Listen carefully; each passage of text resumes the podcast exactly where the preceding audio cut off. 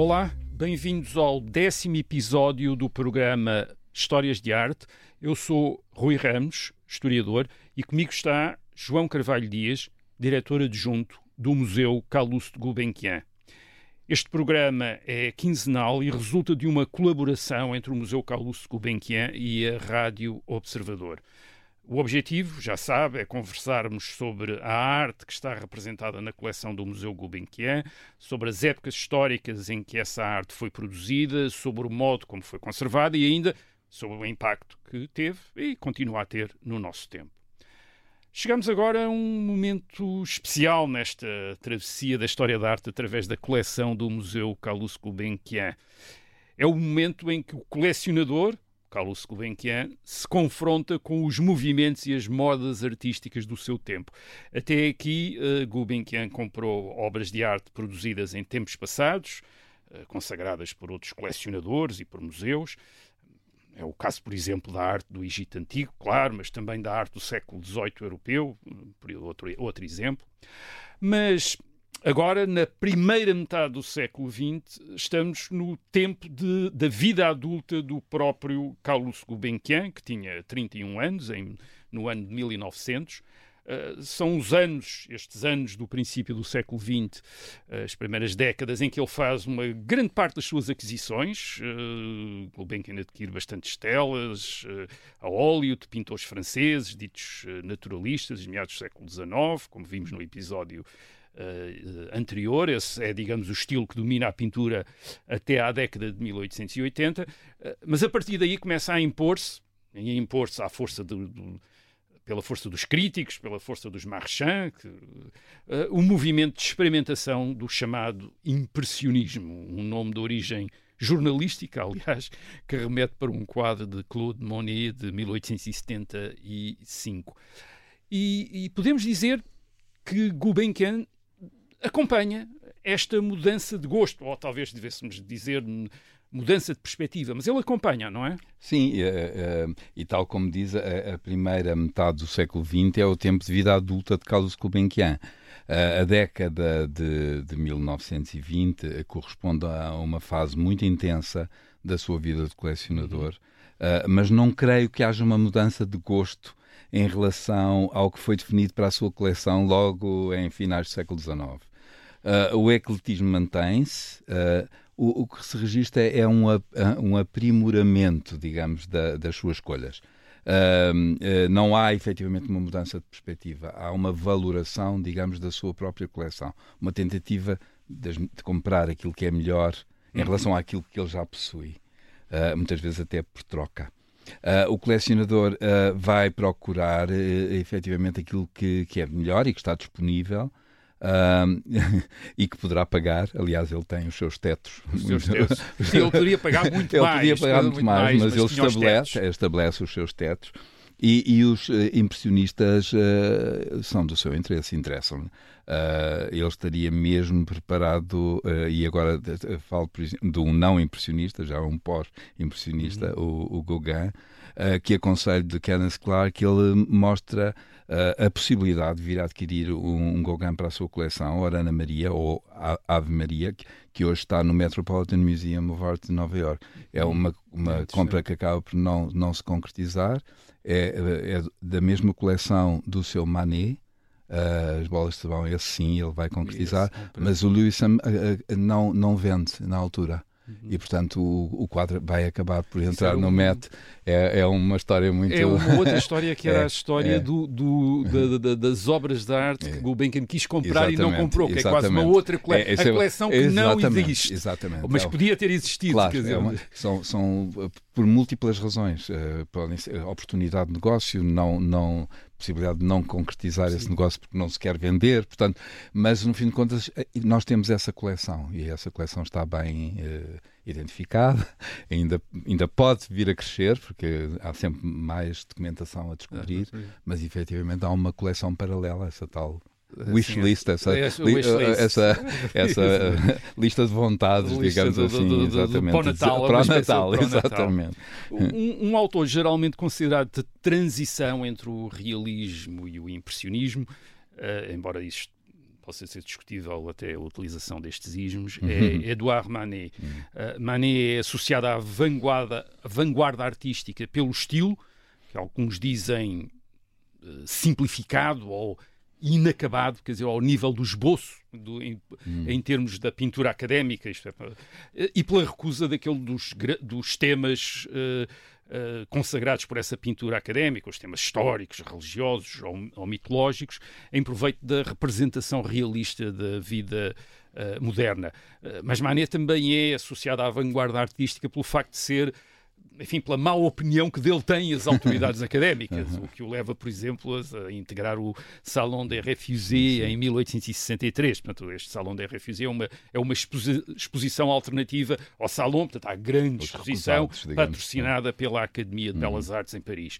Uh, no entanto, na coleção Gulbenkian, o Rapaz das Cerejas, de 1858, e as Bolas de Sabão, de 1867, mostram como estes modernos, uh, Manet, sabiam desenhar e compor ao nível dos grandes mestres clássicos. Aliás, Manet teve uma educação académica uhum. e passou muito tempo no Louvre a uhum. copiar Tiziano e, e Velázquez, e há quadros dele, como a Olímpia, de 1863, uhum. que refere nitidamente Tiziano e também Goya, de uma uhum. certa maneira. Sim, e é, e é interessante porque, porque Manet apesar de ter esse gosto por, pelo, pelo diário, digo, dia a dia, pronto, todas estas questões uh, que têm muito a ver com este período, ele, ele tem algumas incursões na pintura religiosa e na, e na pintura uh, mitológica, portanto, sim, uh, sim, de, de alguma forma ele vai, ele, ele pontua tudo, não é? E depois concentra-se em, não é? Portanto, pois. E isso é interessante porque é muito. É, todos estes pintores, e acontece mesmo com o Degas, eles efetivamente são treinados para serem Sim. os pintores da sua geração, não é? Porque depois há, há uma, uma vontade de ir eh, para além Sim, daquilo que é, coisas. digamos, o, o académico. Uh, e para muitos historiadores, Manet é considerado o pai do modernismo. É, é muito difícil uh, atribuir paternidade ou maternidade uh, artísticas, uma vez que os momentos que identificamos como, vamos chamar assim, de mudança, são fruto de uma multiplicidade de contributos. Portanto, Uh, di, e, dito isto, é inegável o contributo de Manet para os capítulos seguintes da história da arte, da pintura, e a, a recepção pela academia, pelo salão da sua é um excelente indicador da estranheza deste pois. seu contributo, não é? Uh, e o escândalo, por exemplo, que, que produziu Déjeuner sur l'Ebre, uhum. uh, uma senhora nua, em convivial piquenique, digamos assim, com dois cavalheiros completamente vestidos. Ela olha o observador, ainda por cima está em, em, a, a, confrontar o observador, mas ela está muito tranquila na sua, na sua interpelação. Portanto, nós é que estamos desconfortáveis, o uhum. observador é que está desconfortável. Um, e, e, nem os seus companheiros, digamos, de estão representação a estão a reparar, eles estão, continuam entretidos. Isto é avassaladoramente moderno. Um, a, a, as pinturas da, da coleção Gulbenkian, uh, o rapaz da, da, das cerejas e as bolas de sabão, estão uh, separadas por uma década. Uh, e é engraçado porque o Gulbenkian também os comprou de, nessa sequência quase cronológica. O, o Rapaz das Três em 1910, As Bolas de Sabão em 43, já estava a viver em Lisboa. Uh, a, a, primeira, digamos que é uma obra de juventude de, de Manet, é uma, é uma natureza morta com um retrato, na tradição de Caravaggio, portanto é uma espécie de dois em um. E o Caravaggio é um pintor do século XVII, portanto de alguma forma há aqui uma, um olhar para um passado já longínquo.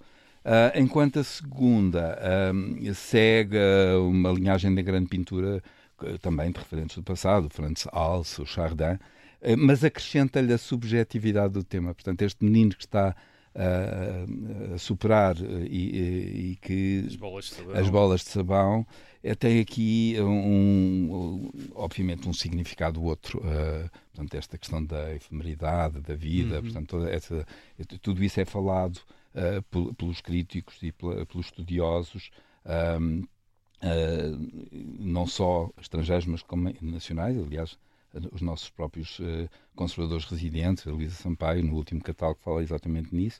Uh, e há aqui uma vontade de representação uh, também pincelada solta, evitar pois. o pormenor, portanto, não, não, não se despende muito tempo no fundo, o que interessa é efetivamente aquele, o sujeito Uhum. E o sujeito é um menino e a bola de sabão. Não sei se não será a bola de sabão. Ou a bola de sabão, exatamente. em si mesma, digamos assim. Uh, outro autor importante deste movimento, embora ele não gostasse de ser identificado como impressionista, uhum. é Edgar Degas.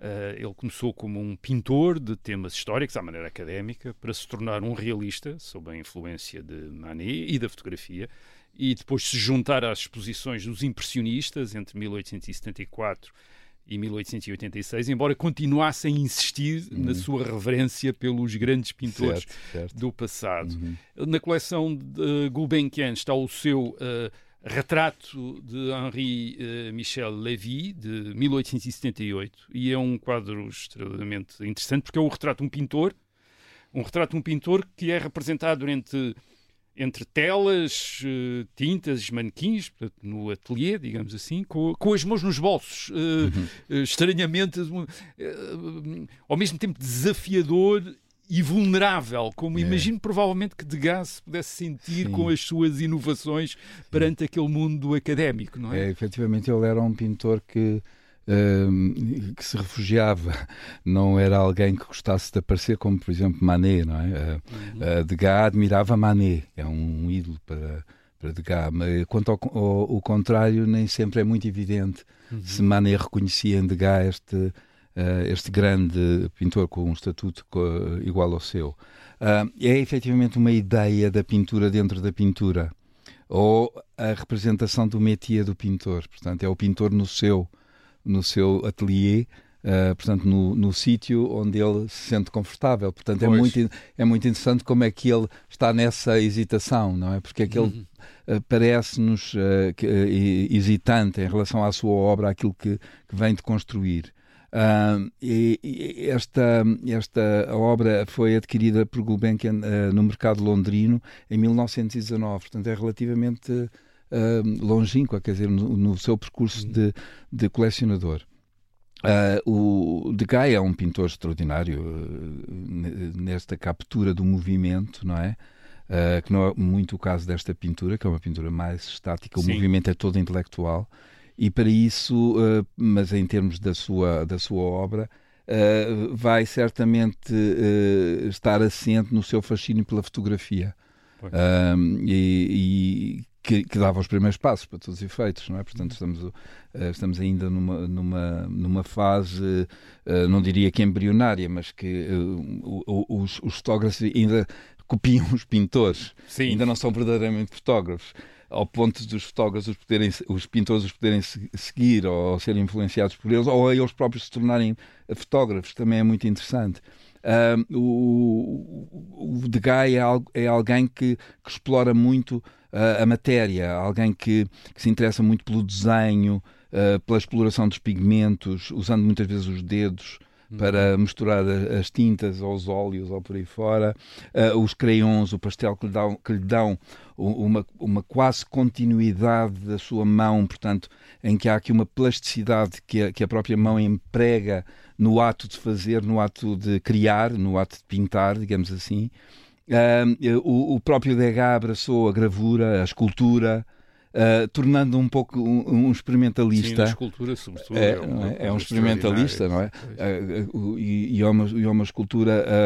com vários materiais. Com vários materiais e que tem a ver com o movimento, tem a ver com a natureza humana, com, com a anatomia, que ele depois desfaz e faz. Portanto, é, é, é muito interessante e tem a ver com, com esta observação do cotidiano, da, da dimensão, digamos, psicológica do sujeito citadino. Pois. Não Sim, é o homem do campo, como, como vimos, por exemplo, ao Millet ou, ou outros pintores. É, é, é, é, a cidade, é a cidade. Esta, o Bafon, às é, vezes, Bafon, cidade, exatamente, claro. exatamente. Uh, Gulbenkian adquiriu ainda, uh, e aqui em vida do pintor, telas de, enfim, de um dos principais, ou talvez o pintor, principal pintor impressionista, uh, Claude Monet. Eh, como o De Gelo, um quadro de 1880. E, e o De Gelo é um grande exemplo eh, desta tentativa não apenas de obter eh, representação através de uma impressão, mas de uma coisa mais ambiciosa, uhum. que é uhum. representar o efêmero, o momentâneo, Exato, não é? Exatamente.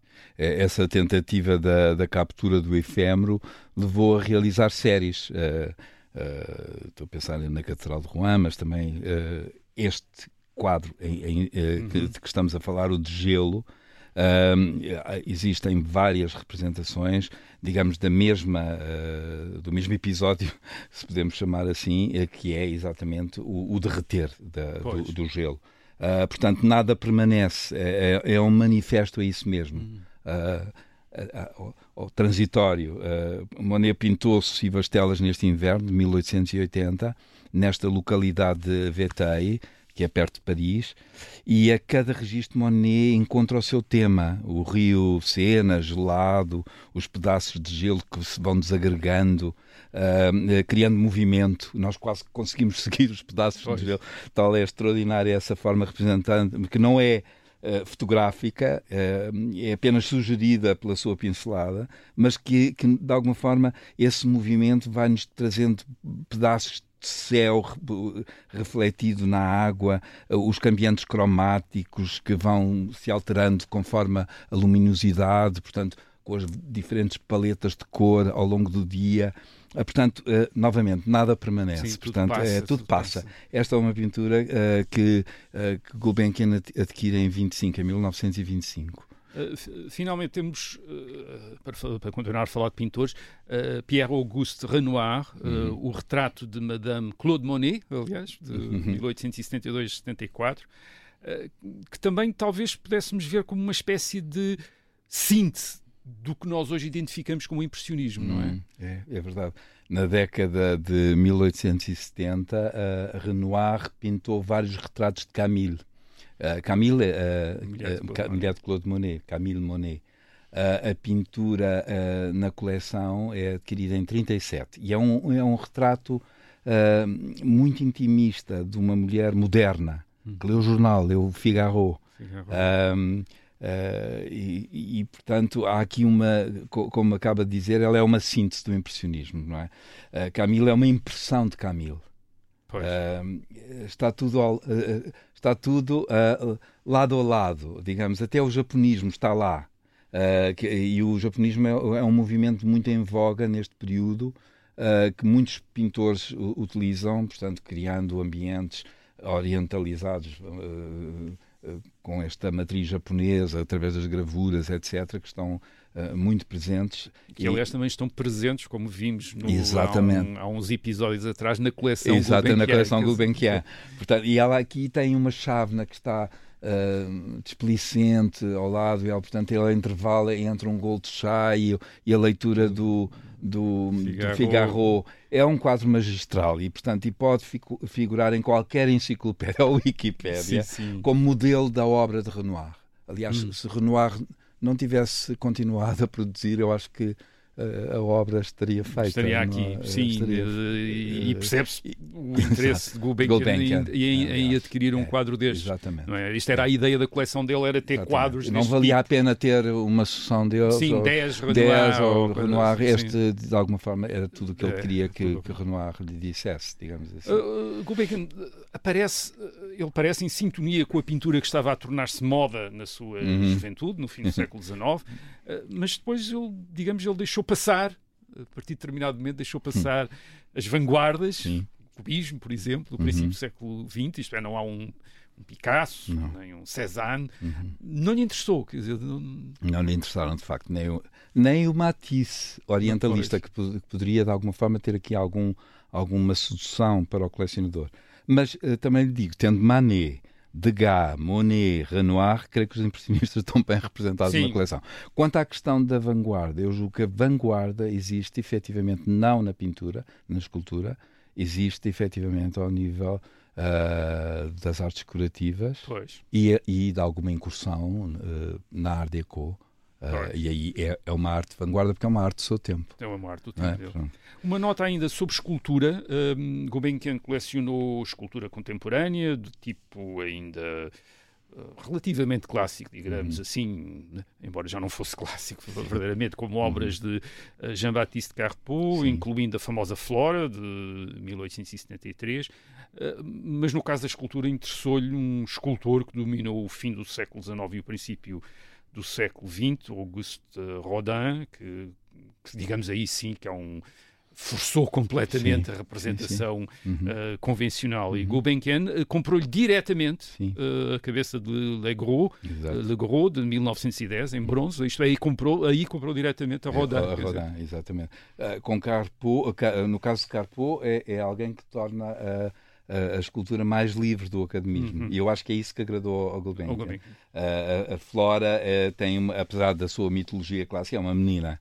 É uma menina, é uma menina acocorada, uh, está efetivamente no, movimento, é em movimento, há um sentido de imediatismo nesta escultura. Com Rodin, uh, Rodin adquiriu um estatuto muito prominente na escultura europeia, obviamente que sim. É um pouco o, um pouco o que o, o Dom tinha feito no 18 e, portanto, de alguma forma, o Gulbenkian tem estes momentos absolutamente extraordinários que é uh, o certo.